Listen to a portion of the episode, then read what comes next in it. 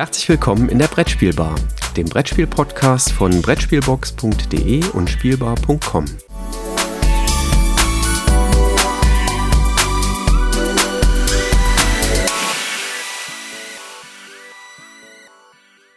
Lieber Christoph, schön dich hier an der Brettspielbar zu hören. Wir haben die Karnevalstage überstanden. Das ist doch schon mal was Positives. Wie geht's euch in Bonn? Mir geht's gut, aber warum überstanden? Das hört sich so negativ an, als wären das so Ausnahmetage, wo du eher lieber fließt als ähm, mitfeierst. Ich bin nicht so der Karnevalist, muss ich zugeben. okay. Auch wenn äh, im westlichen Rhein Rheinland beheimatet, aber der Karneval hat mich nie packen können. Also ich bin jetzt auch nicht ganz tief eingetaucht, aber so ein, zwei Sachen habe ich dann schon gemacht und ähm, das gehört auch irgendwie dazu. Aber ich muss jetzt auch nicht mehr, äh, also wir haben ja früher in Köln gelebt, äh, wo wir dann ja auch als Studenten dann von Donnerstag bis Dienstag Nacht äh, durchgefeiert haben, mehr oder weniger. Das muss ich tatsächlich aktuell nicht mehr haben. Ähm, mir reichen dann so ein, zwei Sachen und dann ist es auch gut dann spiele ich doch lieber von Donnerstag bis Dienstag nackt, Nacht in einem, nackt, nackt und nachts in einem durch, ja. Also das Erstere muss ich mir jetzt nicht vorstellen, aber vielleicht willst du da die Zuhörerinnenanzahl äh, jetzt ein bisschen nach oben pushen. Oh, nee, ich befürchte äh, Gegenteiliges. Äh, das war der äh, Schluck Kaffee, den ich vorher noch kurz genommen habe, der mich äh, zu dem Versprecher angeregt hat. Wir ähm, haben übrigens beim letzten Mal was vergessen. Wir sind jetzt mittlerweile schon über den über Folge 150 hinaus. Ähm, also ähm, so ein Mini-Jubiläum hatten wir beim letzten Mal und wir sind gar nicht drauf eingegangen. Ja, mir ist es auch erst eingefallen, als ich dann beim letzten Mal nach der Aufnahme auf Save Project S äh, gedrückt habe und ich dachte so, ah, stimmt, ja, 150 haben wir ganz vergessen. Ja, Nachtrag Nummer eins. Nachtrag Nummer zwei ähm, ich mag gerne noch was hinterher schieben zu My City. Das ist ja bei Kosmos erschienen von Rainer Knizia. Wir hatten es vor ein paar Episoden. Da hast du schon darüber berichtet, weil ihr schon durch wart. Wir hatten damals so knapp die Hälfte geschafft. Wir sind jetzt auch ähm, durch soweit. Und ich würde gerne noch zwei, drei Sachen hinterher schieben, die mir aufgefallen sind. Ähm, zum einen muss ich dir beipflichten, du hast damals äh, schon gesagt, die Partien werden in den späteren Kapiteln deutlich länger. Ja, das kann ich nur so bestätigen. Also wir hatten dann auch Partien, äh, wo die erste Partie eines Kapitels wirklich 90 Minuten gedauert hat. Das war extrem lang. Ähm, aber ähm, das hat sich so ergeben. Daraus resultiert dann auch, ähm, dass ich deiner Alterseinschätzung äh, auch beipflichte. Nämlich in den hinteren Kapiteln ist ab zehn Jahre sicherlich sehr sportlich ähm, als Altersangabe. In den vorderen Kapiteln fand ich das ja total passend, aber hinten so Kapitel 7, 8, da wird's dann schon sehr knusprig. Und da sind wir dann auch ein paar Mal ins Stolpern gekommen, muss ich zugeben. Vielleicht, weil wir zu sehr im Tunnel waren ähm, oder vielleicht, weil wir es äh, anders gewöhnt waren und anders konditioniert waren. Und zwar gab es in den vorherigen Kapiteln immer, also in den frühen Kapiteln, so kleine Vorschaukästchen auf dem Regelblatt, wenn es Hinweise gab, so hey, bei Kapitelende passiert noch dieses oder jenes an Wertung.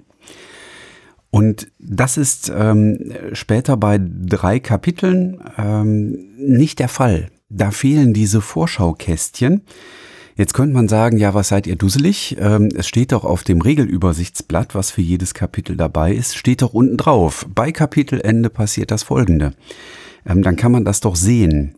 Ähm, wir hatten es aber tatsächlich bei mehreren Kapiteln jetzt übersehen und einmal haben wir es sogar dann erst im Verlauf der zweiten Partie eines Kapitels gemerkt, wo wir einmal dachten so, äh, guck mal, da unten, da steht noch irgendwas, was nach Abschluss der drei Partien bei Kapitelende passiert. Da haben wir noch gar nicht drauf geachtet, wo wir dann festgestellt haben, oh, das hätte jetzt aber kräftige Auswirkungen gehabt. Hm, also da fand ich es ein bisschen schade, dass diese Vorschaukästchen, die in den anderen Kapiteln vorbildlich immer platziert waren, dass die da ähm, entsprechend fehlten. Das waren so drei Sachen, die ich ganz gerne noch hinterher schieben wollte. Ja, und dann Bleiben wir direkt bei Kosmos und ähm, ich darf dir übergeben äh, für das nächste Kosmos-Spiel. Genau, die Drachenhüter, die wir ja auch schon gemeinsam auch erlebt haben. Und hier ist es ziemlich simpel, was Autor und ähm, Illustrator angeht, denn das ist beides mal Michael Menzel und das sieht man halt auch, ähm, weil die Grafiken wirklich sehr liebevoll gestaltet sind. Ein schönes Familienspiel an der Stelle. Ähm, Dauer so 20 Minuten ab acht Jahren würde ich sagen, ja, kann man, kann man so sehen. Äh, kind sollte allerdings auch schon spielerfahren sein, ähm, sonst wäre zehn wahrscheinlich das bessere Alter. Äh, wir spielen das mit zwei bis vier Spielenden. Ähm, hier habe ich tatsächlich für mich den Eindruck gewonnen, dass mit drei und vier Spielenden das schöner ist, als es als Duell auszutragen. Aber das ist nur meine persönliche Meinung vorab schon. Mhm. Was machen wir? Wir haben hier ähm, ja so eine Art Set Collection, kann man sagen, ne? Oder Set Collection mit jo. Aufgabenerfüllung. Ja. Und das Ganze in einem sehr spannenden Mechanismus, dass wir nämlich ein Buch vor uns ausliegen haben. Und das Buch besteht aus zwei Kartenstapeln. Auf der einen Seite ist, ähm, und die Karten werden beidseitig benutzt, also Vorder- wie auch Rückseite. Auf der Vorderseite ist äh, immer ein Drache, den gibt es in vier verschiedenen Farben. Und auf der Rückseite des einen Kartenstapels sind Zahlen von eins bis sechs abgedruckt. Und auf der anderen Seite des äh, anderen Kartenstapels sind ebenfalls Drachen abgedruckt in den Farben. So, wir äh, bekommen am Anfang, je nachdem, wo wir in der Spielreihenfolge sitzen, eine Anzahl von Karten auf die Hand. Und dann äh, sind wir dran und können ähm, bis zu drei Karten auf die Hand nehmen. Müssen wir nicht, können wir aber, macht auch einen Vorteil, es gibt kein Handkartenlimit. Und ich ziehe dann immer von der Auslage, wo eben halt zwei farbliche Drachen sichtbar sind. Schöne an der Kartengestaltung hier, ich sehe auch immer, was auf der Rückseite ist. Das ist nämlich mit so einem kleinen Icon oben angegeben auf der Drachenseite, mhm. ähm, so dass ich das auch wunderbar in, in meinen ähm, ja meine Überlegungen mit einfließen lassen kann. Ähm, ich ziehe also diese Drachen auf die Hand und ähm, habe dann die Möglichkeit, äh, also es sind da so Buchseiten, wo dann beispielsweise steht, zwei grüne Drachen. Und wenn ich jetzt zwei grüne Drachen auf meiner Hand habe, kann ich diese zwei grünen Drachen dann ausspielen und bekomme den Bonus, der auf der Kartenseite abgebildet ist. Das kann ein Amulett sein. Ähm, Amulette haben wir vorher ähm, hingelegt. Das sind keine gesamten Amulette. Ein Amulett besteht immer aus drei Stücken. Und diese Stücke sind aufgereiht mit Werten von 1 bis, ich glaube, 20 ist das höchste. Und wir müssen dann, je nachdem, welche, welches, ähm, welche Sache wir erfüllen, von unten nehmen. Und wenn wir höhere, höherwertige Sachen erfüllen, können wir auch von hinten nehmen. Dann kriegen wir sogar die 20er Bonusplättchen. Mhm. Wir setzen also diese Amulette dann zusammen. Drei Stück, wie gesagt, ergeben ein komplettes Amulett. Äh, dann können wir immer eine Perle nehmen. Am Anfang sind die roten Perlen heiß begehrt, weil die auch mehr Siegpunkte bringen. Am Ende sind es blaue Perlen. Und die Amulette sind auch gleichzeitig, ähm, ja, das leiten das Ende des Spiels ein je nach Spieleranzahl, äh, wenn eine bestimmte Anzahl von Amuletten von allen zusammenhängend äh, gebastelt worden ist, dann wird das Spiel beendet und wir werten unsere Siegpunkte aus. Ich habe von diesem Buch gesprochen, also man kann sich das wirklich so auch äh, wunderbar illustriert so vorstellen, dass da eben halt so ein Buch liegt und ich habe die Möglichkeit in diesem Buch, ich nenne es mal zu blättern. Äh, andere würden jetzt sagen, dieses Buch ein Stück weit zu manipulieren. Wenn mir nämlich jetzt nicht zusagt, dass wir zwei grüne Drachen ausspielen sollen, wie in dem Beispiel gerade gesagt, kann ich auch eine meiner Handkarten opfern. Ich weiß ja, was auf der Rückseite drauf ist. Und entweder sage ich, nee, ich will nur einen grünen Drachen spielen, dann spiele ich vielleicht eine Karte aus mit einer Eins. Oder aber, nee, ich möchte lieber die roten Drachen ausspielen, dann spiele ich eine Karte aus in das Buch hinein mit roten Drachen. Und schon kann ich zwei rote Drachen ausspielen, die ich vielleicht gerade auf der Hand gesammelt habe, die besser eben halt zu dem passen, was ich mache. Schön an der Stelle ebenfalls, alle anderen sind beteiligt. Denn jeder kann jetzt bei sich in der Hand prüfen, kann ich zwei, in diesem Fall rote Drachen auch ausspielen, dann tue ich das und bekomme ebenfalls die Belohnung. Somit sind alle immer im Spiel involviert und es entsteht eigentlich dementsprechend kaum Downtime in dem Spiel. Denn wir müssen eh immer aufpassen, ähm, ob wir daran beteiligt sein können oder nicht. Mhm. Jetzt können wir nicht einfach nur wilde Drachen in die Auslage ausspielen. Ähm, es gibt ja vier verschiedene Farben, das kennen wir aus anderen Spielen, wo man das einfach wunderbar schön äh, hinlegt. Ab dem dritten Drachen, also ab der dritten Drachenfarbe, die wir ausspielen, müssen wir uns entscheiden, welche Farbe wir zukünftig nicht mehr ausspielen wollen. Ähm, das ist nämlich der Drache, der dann in der Mitte liegt. Der, da kommen wir nicht mehr dran und äh, das gleiche passiert uns dann, wenn wir halt den, die vierte Drachenfarbe ausgespielt haben, äh, dann kommen wir an die beiden mittleren Drachen nicht mehr heran. Das muss man in seinen ähm, ja, strategisch-taktischen Überlegungen mit einplanen, weil man sich da ein Stück weit mit einschränkt. Man kann dann diese Drachen, wenn man sie auf die Hand nimmt, eigentlich nur noch zur Manipulation des Decks einsetzen, aber eben halt nichts, äh, nicht für was anderes. Mhm. Hier sind wieder nette kleine Kniffe drin, denn ich habe äh, das Thema der Diversität Diversität dann mitgeregelt. Da gibt es so besondere Marker. Wer als erster also vier Drachenfarben ausgespielt hat, wird nochmal dafür belohnt. Somit habe ich permanent immer so kleine Trade-offs da drin. Äh, spiele ich Sachen schon aus, um an höherwertige Belohnungen heranzukommen, oder aber lasse ich mir einen größtmöglichen Spielraum, um äh, gegebenenfalls mehr Karten auf die Hand zu nehmen ähm, und dann höherwertige Belohnungen zu erzielen. Also beides muss man irgendwie im Blick haben und man muss halt schauen, dass man auch den rechtzeitigen äh, Punkt erwischt, wo man tatsächlich dann auch ins Amulette sammeln kommt. Denn wenn man das dann hinter verpasst, sind andere schon viel weiter und ich habe wunderbar Handkarten auf der Hand, kann sie aber dementsprechend gar nicht mehr sinnvoll einsetzen. Also das finde ich auch ein sehr schöner, netter ähm, Kniff in dem Spiel. Mhm. Ja, ähm, Wiederspielreiz ist für mich tatsächlich immer noch gegeben. Bei uns kommt es immer mal wieder noch auf den Tisch. Jetzt zwar nicht mehr in der Häufigkeit, ähm, wie wir das im September, Oktober erlebt haben. Ähm, Im September hatten wir ja die Gelegenheit, das schon beim Kosmos Presse-Event zu haben. Aber für mich ist es ein sehr schönes, alleine durch die Illustration gelungenes äh, Kartenspiel, was man eben halt auch ähm, ja mit mehreren Generationen zum Teil spielen kann. Das habe ich also auch schon mit meiner Mutter und mit meinen Kindern zusammengespielt. Passte wunderbar, schnell erklärt, auch gut verstanden. Auch die Anleitung ist so geregelt, dass ich eine klassische Anleitung habe, in dem ich das Spiel verstehe und bei Nachfragen kann ich dann halt nochmal in so ein separates Regelwerk hineingucken, wo nochmal Besonderheiten erklärt sind, die sich aber häufig im Spiel gar nicht er ergeben. Aber das, äh, da hat man dann dementsprechend auch schon mitgedacht. Also von meiner Seite familienspieltechnisch eine schöne Empfehlung. Ähm, ist so eine Sache, die bei mir auch nicht so schnell ausziehen wird. Ja, da kann ich dir komplett beipflichten. Also ich mag Drachenhüter auch sehr gerne und das liegt nicht nur an den wunder wunderschön gezeichneten Drachen. Die sind ja echt, also sie sind ein Traum, äh, kann man nicht anders sagen.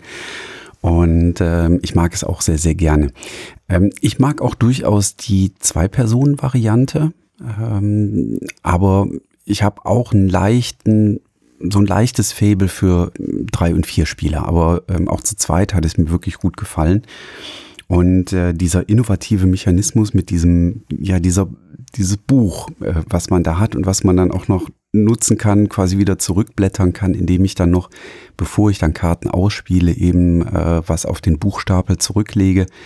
Das hat wirklich was Innovatives. Also ähm, eine ganz pfiffige Idee, die mir richtig, richtig gut gefallen hat da an der Stelle. Also kann ich dich nur bestätigen. Ja, ähm, das war Drachenhüter äh, von Kosmos, beziehungsweise von Michael Menzel, zwei bis vier Spielende, 20 Minuten, 8, Schrägstrich 10, so Einstiegsalter für das Spiel. Und es war ein Kartenspiel und ich habe gerade für mich nochmal festgestellt, wir haben eine, tatsächlich eine sehr kartenlastige Sendung heute. Ja, denn also ich könnte den Aufhänger für das nächste Spiel über die Karten machen. Noch viel lieber mag ich aber den Aufhänger für Evenfall. Das ist nämlich das, was ich jetzt gerne vorstellen möchte. Das ist erschienen bei Nanox Games. Ist ein Spiel von äh, Stefano Di Silvio für eins bis vier Spielende ab 14 Jahre aufwärts und dauert so ja 30, gegebenenfalls bis 40 Minuten, aber eher so bei 30 Minuten pro Mitspielendem. Ähm, und das würde ich jetzt gerne vorstellen. Ähm, und der Aufhänger, den ich wählen möchte, ist die Anleitung. Du hast gerade bei Drachenhüter über dieses sehr schöne Anleitungskonzept berichtet. Und bei Evenfall möchte ich auch den Aufhänger der Anleitung nehmen, die, wie ich finde, extrem gut ist. Ähm, das war eines der Spiele, die wir wirklich mit dem Lesen der Anleitung begonnen haben. Äh, das heißt, wir haben wirklich Folie vom Spiel abgemacht, Spiel auf den Tisch gelegt, Anleitung aufgeblättert, haben vorgelesen und konnten mit einem Mal lesen das Spiel nachvollziehen, was sicherlich im Kennerbereich vielleicht so an die obere Grenze des Kennerbereichs ranreicht. Aber die Anleitung ist wirklich exzellent geschrieben. Kann ich nicht anders formulieren. Ähm, die ist richtig, richtig gut. Ähm, Im Kern arbeitet Evenfall mit ganz, ganz vielen Karten. Und die grundsätzliche Idee kann man gar nicht so genau festnageln bei Evenfall, weil es stecken mehrere Ideen drin, die miteinander kombiniert werden. Also ich will zum einen Karten in meinen Spielbereich ähm, ausspielen. Ähm, da will ich Karten auch möglichst passend zueinander ausspielen, sodass die sich gegenseitig verstärken. Ich habe also so ein bisschen so diesen Set-Collection-Charakter mit drin. Dadurch ergibt sich aber gleichzeitig auch ein Engine-Building, ja, weil ich die immer weiter verbessern kann, so ich dann immer mehr Möglichkeiten bekomme, ähm, wenn ich da diese Karteneffekte dann ähm, anstoßen möchte und diese ausnutzen möchte. Und ich habe gleichzeitig auch noch so ein ganz kleines bisschen Worker Placement mit drin, ähm, denn wir haben kleine Holzfiguren, die wir bei bestimmten Stellen auf den Spielplänen beziehungsweise auf den Karten einsetzen können, um damit Aktionen auszulösen.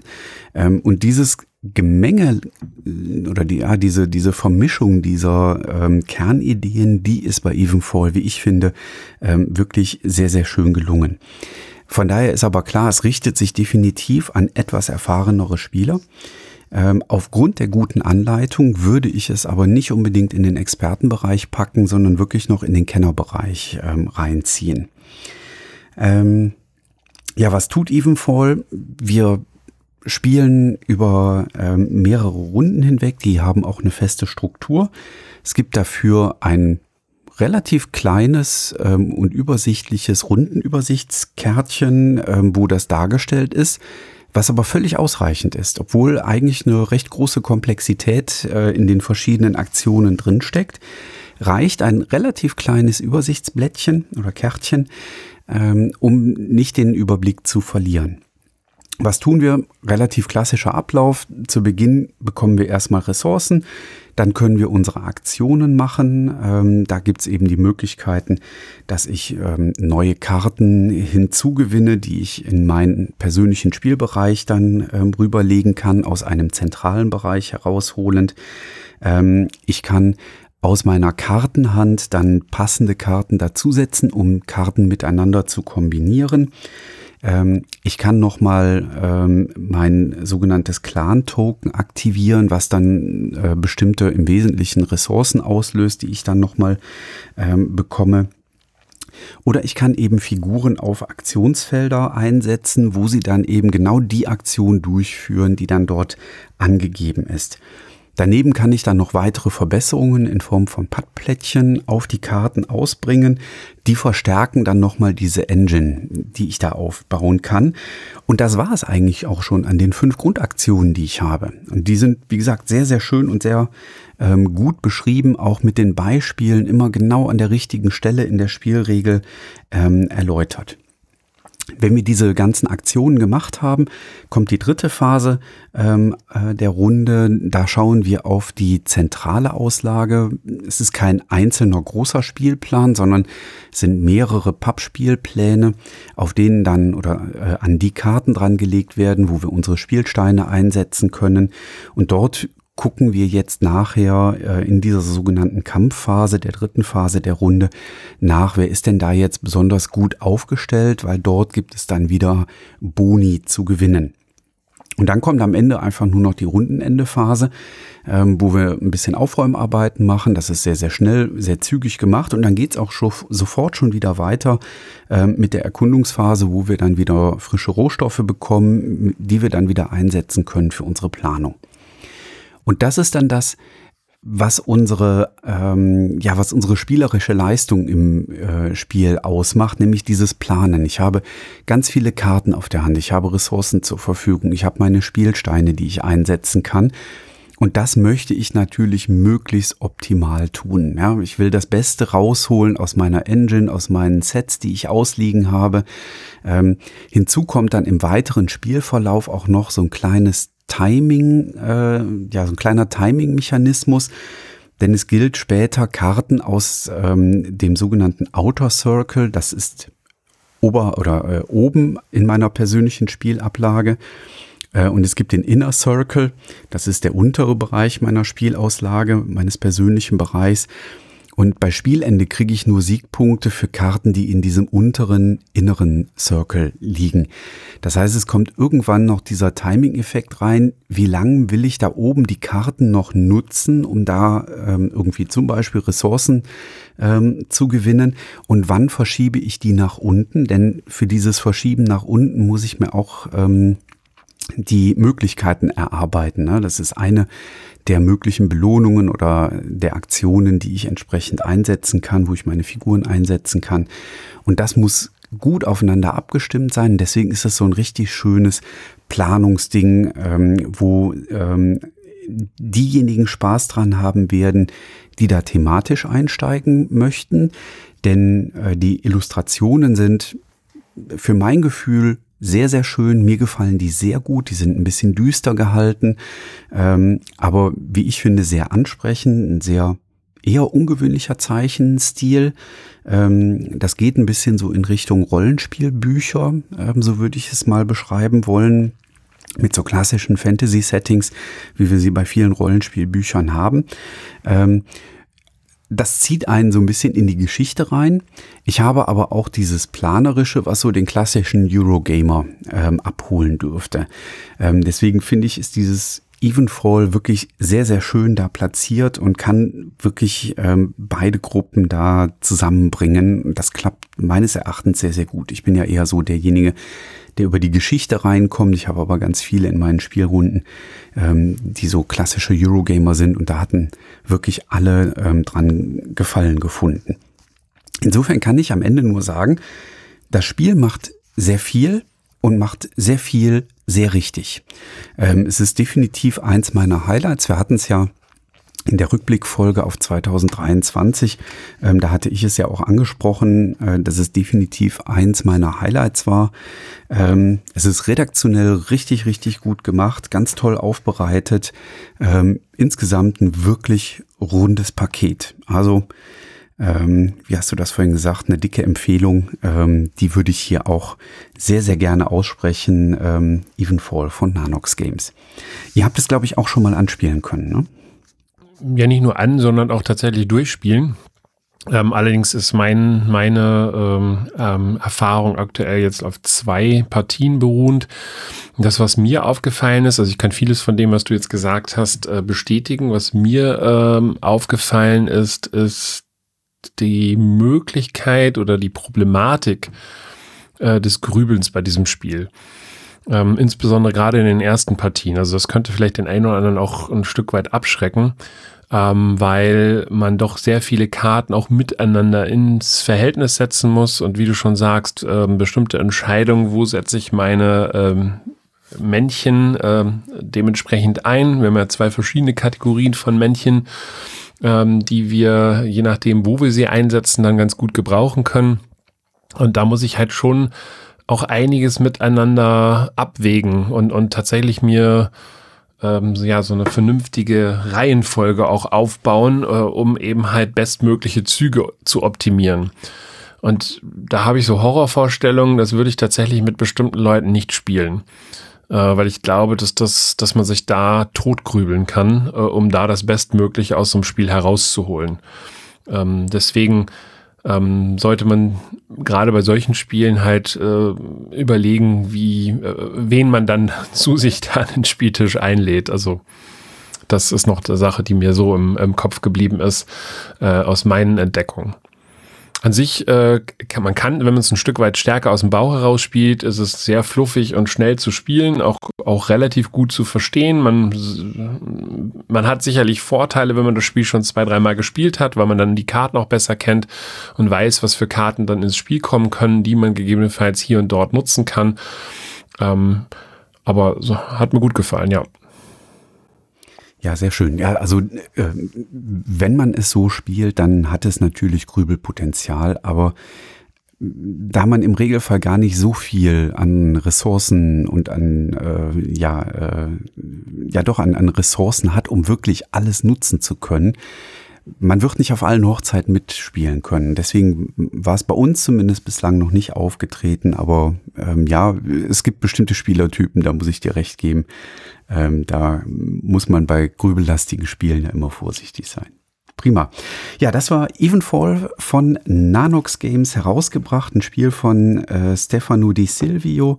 1 bis 4 Mitspielende ab 14 Jahre aufwärts. Ne, das zeigt ja auch äh, da den, äh, den Charakter des Spiels, eine Altersangabe. Und so ungefähr 30 Minuten pro Spieler. Ähm, in der ersten Partie haben wir tatsächlich 50 Minuten zu zweit gespielt und nachher waren wir dann so bei 30 Minuten und eine Partie war, glaube ich, auch ein bisschen länger. Das kam gut hin. Ja, ich hatte ja eben von Kartenspielen gesprochen äh, und das Spiel, was ich habe, das passt eigentlich sehr gut auch in dieses Setting hinein, was du gerade beschrieben hast, nämlich The Whale of Eternity. Ähm, ist ja ein Messe-Highlight gewesen von Mandu Games, auch relativ schnell ausverkauft. Und dann äh, hat Pegasus äh, den Zuschlag bekommen äh, und wird es jetzt in Kürze rausbringen. Ähm, ich äh, hatte das Glück, in Nürnberg mir schon ein Exemplar mitnehmen zu können. Hatte es aber auch vorher schon mal äh, praktisch in der englischen Variante gespielt. Ähm, ist natürlich für äh, weil da auch einiges an Kartentext draufsteht, äh, natürlich schöner dann in der deutschen Variante. Habe es, glaube ich, jetzt mittlerweile fünf oder sechs Mal gespielt. Also ähm, war zumindest äh, sehr angetan davon, äh, von diesem Spiel. Deswegen ist es häufiger dann auch auf dem Tisch gelandet. Und es spielt sich auch relativ schnell. Äh, allerdings auch hier ähm, ist es von Vorteil, die Karten zumindest äh, zu kennen. Also das habe ich schon erlebt. Ähm, ich hatte da, glaube ich, schon vier oder fünf Partien hinter mir ähm, und jemand hat das neu gespielt. Ich habe einen echt strategischen Vorteil gehabt, weil ich einfach die Kartentexte kannte. Mhm und wusste, was da wie wo zusammenpasst und welche Karten, die in der Auslage lagen, jetzt für mich eigentlich noch besser sind als äh, für, für meinen Gegner an der Stelle. Äh, also da ist Heterogenität äh, im, im Wissen des Spiels nicht unbedingt äh, dem Spiel ähm, zuträglich. Mhm. Ähm, wir haben auch hier ähm, einen Engine-Mechanismus, äh, den wir äh, haben. Wir Set Collection würde ich es jetzt tatsächlich eher nicht nennen. Ähm, was haben wir? Wir haben eine Auslage, in die kommt erstmal Karten rein. Und zwar Spieleranzahl mal zwei. Und äh, diese Kartenauslage ähm, sind fünf Slots in, also fünf ähm, Elemente äh, zugehörig. Und die Karten werden den Elementen zugehörig zugeteilt. Es kann auch mal sein, wenn man halt äh, zum Beispiel zu zweit spielt, ähm, das Spiel ist von zwei bis vier, ähm, dass eben halt nicht allen Elementen eine Karte zugeteilt wird. Ähm, selbst wenn man zu viert spielt und acht Karten in die Auslage kommen, ähm, dann äh, kann es halt auch sein, dass äh, ähm, Elemente eben gar nicht bedient werden. Das ist einfach, hängt vom Mischglück ab, was dann da rauskommt. Wir spielen in Summe knapp zehn Runden. Ich sage deswegen knapp, weil wir entweder die zehn Runden zu Ende spielen oder das Spiel endet, wenn einer 60 Siegpunkte hat. Wir haben also hier auch ein Wettrennen um die Siegpunkte. Jetzt liegen die Karten dort in der Auslage. Hier fängt schon mal das erste tatsächliche Problem bei dem Spiel an. Wir fangen nämlich alle an, diese Karten zu lesen. Und da die Karten nicht ausgerichtet sind, sondern so sternförmig oder da das fünf Elemente sind, halt so wirbelförmig angelegt sind, verdreht sich erstmal jeder den Kopf beim Lesen der Karten. Ähm, das bedarf erstmal gerade in der Anfangsphase einiges an Zeit, um sich zu orientieren. Je mehr dann auch am Spieltisch sitzen, umso mehr Kartentexte muss ich für mich eben verstehen.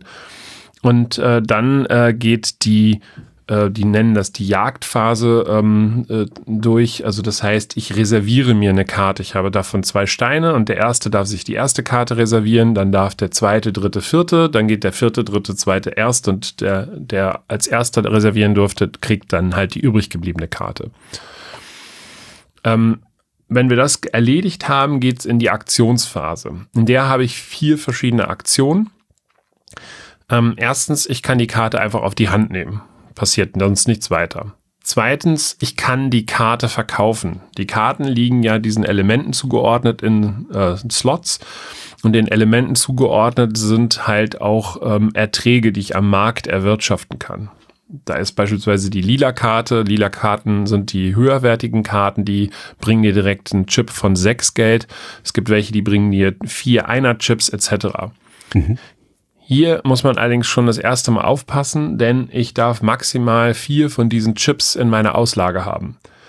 Und bekomme ich halt den fünften Chip, dann muss ich einen meiner Chips sofort abgeben. Und zwar nicht am Ende der Runde, sondern sobald ich mehr als vier Chips bekomme, Pech gehabt, ein Chip fliegt raus.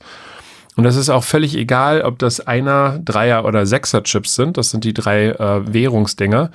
Ähm, ich kann auch nicht tauschen. Also beispielsweise, ich bekomme zwei Einer und habe noch ein, ähm, äh Quatsch, ich bekomme einen Dreier und habe da noch drei andere Einer liegen. Den darf ich nicht in Sechser tauschen. Ist mein Pech. Ich muss halt an der Stelle so ein Stück weit Management meines, meiner Währung machen und das in meinem Blick behalten. Ähm, selbst wenn ich Karten überzahle, das ist die dritte Aktion. Ich kann also Karten dann aus der Hand ausspielen. Die haben einen Preis von 0 bis 12. Dann muss ich dementsprechend idealerweise es passend haben, denn ich bekomme kein Geld zurück. Ähm, und das äh, ist, ist dann schon sehr knackig in den Entscheidungen, wann man wie, wo, was dort macht. Ähm, und die Reihenfolge dieser Aktionen, die ist beliebig, die kann ich mit mir selber ausmachen. Jetzt kann ich in meine Kartenauslage aber nicht x-beliebige Karten hineinspielen. Anders als auf der Hand, da darf ich x Karten halten, da gibt es kein Handkartenlimit, darf ich in die Kartenauslage immer nur so viel Karten ausgespielt haben, wie die aktuelle Runde aussagt. Das heißt, in der ersten Runde maximal eine Karte, in der achten Runde dürfen es maximal acht Karten sein.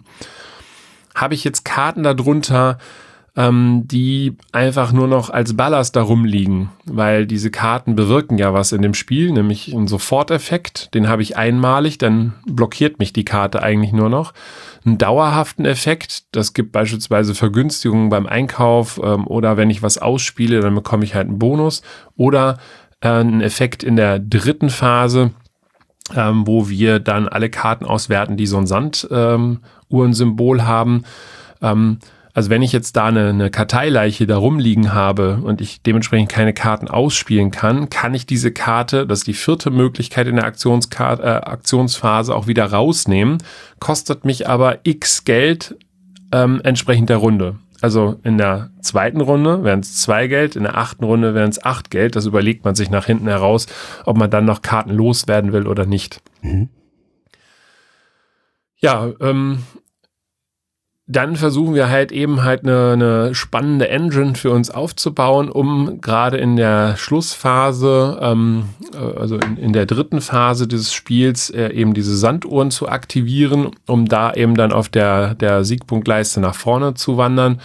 Man hat gerade in den ersten zwei, drei, vier Runden das Gefühl, es bewegt sich so gut wie gar nichts und das nach hinten heraus gibt das so einen Push, also tatsächlich diesen Wettrenncharakter, wo die Leute dann mit ihren äh, Klötzchen auf der Siegpunktleiste davonziehen und man dann überrascht ist, was da auf einmal für Karten dann ausgespielt werden. Ähm, während ich vorher so zwei, drei Pünktchen mache, werden dann auf einmal so zwölf, 18 Punkte ausgespielt und das Spiel kann dann auch relativ schnell zu Ende sein wenn man eben das Glück hat, diese Kartenkombi da auf die Hand zu nehmen. Mhm. Ist auch so ein Thema in, in der ersten Phase, wenn ich mir die Karte auswähle, also im fortgeschrittenen Status hat man viel eher auch im Blick bei dem Mitspieler. Was könnte der jetzt gerade brauchen? Und wenn ich dem die Karte dort lasse, äh, dann haut der so eine 15-Punkte-Kombi oder so raus. Das hast du in den ersten ein, zwei Partien, wo du das Spiel halt kennenlernst, äh, überhaupt nicht im Blick. Hinten heraus nimmst du wahrscheinlich dann den Stein, setzt den da drauf, verkaufst die Karte, weil du sie selber vielleicht gar nicht gebrauchen kannst, äh, weil sie in deiner Engine äh, keine Rolle spielt, aber du verbaust halt dem Mitspieler an der Stelle den Weg, äh, ja, ich sag mal, das Spiel dann zu beenden und, und du sitzt dann selber dann da mit langer Nase. Ja, so jetzt mal grob vorgestellt. Ich hoffe, man kann sich das halbwegs, äh, das kann, kann man das halbwegs nachvollziehen. Also mir hat's gut gefallen, wenn man in dem ganzen Thema Intus ist, äh, also die Karten halbwegs kennt, so dass diese Lesephase gerade in der ersten Phase des der jeweiligen Runde nicht so lang dauert. Ähm, es ist sicherlich ein Glücksfaktor drin. Ähm, jedes Spiel fühlt sich aber irgendwie anders an, weil man ja unterschiedliche Kartenkombis dann auch bekommt. Also das heißt, da ist schon ein gewisser kreativer Prozess drin. Irgendwer meinte, das hat so eine gewisse Ähnlichkeit mit Fantastische Reiche. Das ist sicherlich, ähm, kann man sicherlich so sehen. Also wer solche Engine-Bilder mag und äh, kurzfristige taktische Entscheidungen, das hat wenig mit Strategie aus meiner Sicht zu tun, sondern ich habe Karten, die ich nehmen kann und muss gucken, dass ich das Beste. Äh, der ist mit Whale of Eternity sicherlich gut aufgehoben. Mir gefällt halt dieses äh, Wirbellesen nicht. Äh, das ist eine Sache, die fand ich etwas schwierig, aber ansonsten hat es mir ganz gut gefallen. Mhm. Ja, ich bin sehr gespannt. Ähm, ich habe es noch nicht spielen können, ähm, habe es auf der Liste zum Anschauen, äh, gerade auch aus den Gründen, die du äh, gerade zum Ende genannt hast, nämlich, dass es eben ja äh, durchaus auch einen Zufallsfaktor hat und ja, das hat mich schon angefixt auf der Messe mhm. und dann dachte ich so, okay, wenn das auf Deutsch kommt, werde ich einen Blick drauf werfen. Also tatsächlich war jetzt, ich, ich meine, ich hätte, glaube ich, habe gerade mal nachgeguckt, also sechs Partien habe ich jetzt gespielt ähm, im BGG-Tracker. Ähm, also es war auch tatsächlich jede Partie irgendwie anders, weil du einfach eine unterschiedliche andere Kartenkombo da bekommen hast. Ähm, und ähm, das finde ich halt auch sehr spannend. Inwiefern das dann nach dem 10., 15. Mal noch so ist, keine Ahnung. Aber erstmal äh, kann ich sagen, dass es bisher jedes Mal anders verlaufen ist. Ich weiß, dass ich diese Art von Spielen gar nicht so mag. Also ich bin gar nicht so ein fantastischer Reichspieler-Fan. Äh, mhm. ähm, hier fand ich es aber tatsächlich ganz gut und gelungen. Ähm, von daher, ähm, ja, Whale of Eternity ähm, bleibt erstmal weiter im Spieleschrank und wird auch noch weiter ausprobiert werden. Ich habe da sicherlich noch den einen oder anderen, den ich da mit, mit äh, begnügen werde. BGG-Tracker oder BG-Stats, ne? so heißt die App. Ja, ja genau. ein gutes Stichwort. Vielleicht hätte ich mir das mal als, äh, äh, als guten Vorsatz fürs neue Jahr mit reinnehmen sollen. Das wäre hilfreich gewesen. Ähm, ich muss mal überlegen, ob ich das noch nachträglich getrackt kriege. Was ich aber sehr präsent habe, ist, dass wir ein paar ältere Spiele in letzter Zeit nochmal gespielt haben. Also wir hatten was haben wir rausgeholt? Wir hatten einen Sechs-Städte-Bund nochmal rausgeholt. Wir hatten einen Capone von Amigo damals aus den 90ern irgendwann nochmal rausgeholt. Ein ganz übles Spiel, äh, wo man sich gegenseitig nur auf die Nase gibt, äh, so ungefähr. Äh, aber wir hatten unsere Freude dran. Ähm, und wir haben ein Spiel gespielt, was jetzt auch zwölf Jahre schon auf dem Buckel hat. Und das haben wir ähm, über ähm, einige Abende in letzter Zeit gespielt. Und ich würde auf die Neuerung, äh, die jetzt gerade erschienen ist, mal kurz eingehen wollen. Ähm, über was rede ich oder über was möchte ich reden? Über Robinson Crusoe. Ähm, Adventures on the Cursed Island. Ähm, das ist jetzt bei Pegasus in der Deluxe-Variante erschienen. Und die wesentliche Änderung, also zumindest das, was uns so aufgefallen ist, ist äh, auf der einen Seite das Material. Also es gibt jetzt 3D-Figuren, also Miniaturen, ähm, die man nutzen kann. Ich habe festgestellt, bräuchte ich nicht dringend. Also die sind nett, aber ist jetzt kein Muss. Ich könnte auch mit den alternativen Holzscheiben wunderbar spielen. Ähm, aber es gibt jetzt eine Kampagne, die in das Spiel einführt. Und darauf würde ich ganz gerne kurz eingehen, denn die ist meines Erachtens wirklich richtig gut gelungen. Ich denke mal, diejenigen, die den Brettspielbar-Podcast hören, die sind schon so ein bisschen im Hobby drin. Die haben vielleicht mal von Robinson Crusoe gehört, ein kooperatives Spiel, ein richtiger Brecher, also es ist knüppelhart. Ähm, das äh, ist schon nicht einfach, da die einzelnen ähm, Kapitel zu gewinnen, die einzelnen Abenteuer zu gewinnen. Das Spiel besteht aus einzelnen Abenteuern, die sind so auf ähm, ja, äh, DIN A5 Kartenübersichten, so etwas dickere Pappe. Ähm, da steht dann immer drauf, wie das Setup der Partie ist, was es für Voraussetzungen gibt, was es für besondere Aktionen in einer Partie gibt.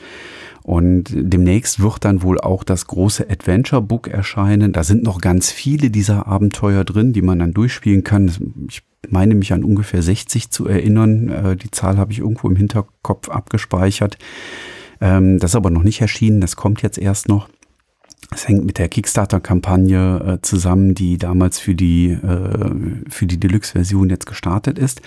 In der Deluxe-Version ist aber eine Kampagne zum Erklären des Spiels drin. Und nachdem wir das jetzt locker zehn Jahre nicht gespielt hatten, fanden wir das tatsächlich sehr angenehm. Ähm, das sind drei verschlankte Partien. Die haben wir auch an einem Abend geschafft, am Stück zu spielen. Also wir haben um 19 Uhr angefangen und ich glaube um 22.30 Uhr oder so ähm, waren wir durch an dem Abend und haben diese drei Einführungsspiele gespielt. Ähm, das erste ist ganz, ganz schlank. Ähm, das hat man sehr schnell gespielt. Da waren wir, glaube ich, in 20, 25 Minuten durch. Ähm, mit Lesen der Regel waren es dann irgendwie knapp über eine halbe Stunde, würde ich sagen. Und dann blättert man weiter in das nächste Kapitel. Da kommen dann wieder weitere Regelbestandteile, die dann erklärt werden, die sich nahtlos quasi einfügen in das Spielerlebnis. In, dem, in dieser Anleitungskampagne gibt es dann auch immer eine schöne Übersicht, wo man wirklich sehen kann, ah ja, jetzt passiert das, jetzt passiert das, jetzt passiert das. Ähm, die nächste Partie war dann mit Regellesen knappe Dreiviertelstunde bis 60 Minuten irgendwo so da in dem Zeitraster, würde ich sagen. Und dann kam die dritte ähm, Einführungskampagne oder das dritte Szenario. Da kam dann wieder ein bisschen was dazu. Auch da musste man dann wieder ein paar Seiten Regeln ähm, lesen, konnte dann direkt dieses dritte Szenario spielen und mit dem vierten Szenario hat man dann quasi ähm, das vollständige Spiel und das haben wir dann einen Abend später gespielt und ähm, wer sich da noch erinnert an die Robinson Crusoe-Partien von vor ein paar Jahren, ähm, das ist schon so, das beschäftigt einen dann den ganzen Abend, ähm, eine Partie. Ähm, so haben wir das hier ähm, auch erlebt. Ähm, das heißt, wir haben jetzt mehrere Abende ähm, mit den vollen Partien begonnen. Und ich kann wirklich festhalten, dieses, ähm, dieses Heranführen über diese Einführungsszenarien, das hat wirklich gut geklappt. Man ist dann direkt drin, ähm, weiß, was man dann bei den vollen Partien zu tun hat im Spielaufbau, wo man drauf achten muss, wo die besonderen Regeln aufgeführt sind und so weiter und so fort. Das macht das Spielerlebnis nicht einfacher im Sinne von, dass diese Szenarien einfach zu schaffen sind. Das definitiv nicht. Die sind immer noch knüppelhart. Ähm, aber äh, diese, äh, diese Neuerung in der Deluxe-Variante, ähm, da kann ich wirklich sagen, sehr, sehr gut gelungen. Die Einführung richtig gut, hat uns ins Spiel reingeholt. Und wir konnten dann die vollen Partien äh, auch direkt spielen, nachdem wir das äh, darüber erlernt haben oder neu erlernt haben. Aber wie gesagt, ich konnte mich nach zehn Jahren Spielpause mit Robinson Crusoe nicht mehr dran erinnern, ähm, wie das so genau lief. Und ähm, ja, es macht immer noch viel Freude, aber man muss schon Frustresistenz mitbringen. Du wartest, glaube ich, noch auf deine Auslieferung aus dem Kickstarter. Ne? Ja, schön, dass du da in der Wunde so rumrührst. Das ist, äh, glaube ich, das Spiel mit der zweitlängsten Wartedauer nach äh, Madeira, auf das ich auch immer noch warte. Aber naja, so ist es. So ist es im Leben. Ne? Mal verliert man, mal gewinnen die anderen. So ergibt sich das. Schön. Das heißt, Zeit weiterzuziehen jetzt, oder? Zeit weiterzuziehen. Ähm, aber nicht ohne darauf aufmerksam zu machen äh, oder zu fragen, liebe Zuhörenden, habt ihr mitgekriegt, dass der Christoph ein neues Mikrofon hat? Klingt toll, oder? Wow. Ja, ganz toll. Und das könnt ihr nochmal hören am nächsten ersten, also am 1. März 2024, denn dann sind wir wieder hier vor den Mikrofonen und nehmen eine neue Episode für euch auf und da wird es dann wieder um die Branchen-News gehen. Genau, da sammeln wir nämlich schon fleißig News, die wir euch dann wieder präsentieren. Und äh, ja, ich freue mich dann, euch wieder hier begrüßen zu dürfen, denn das äh, muss man sagen, wir sind beide, glaube ich, sehr, sehr happy über die vielen, vielen Zuhörenden, äh, die uns auch immer mal wieder äh, Lob äh, oder Kritik, äh, wie auch immer, äh, geben. Solltet ihr da Bedarf haben, uns Hinweise zu Folge zu geben, dann gerne über die bekannten Kanäle. Und ansonsten wünschen wir euch eine schöne Zeit bis dahin und genießt die Nachkarnevalszeit. Der Jürgen tut's auf jeden Fall. Auf jeden Fall. Bis dahin. Tschüss. Ciao.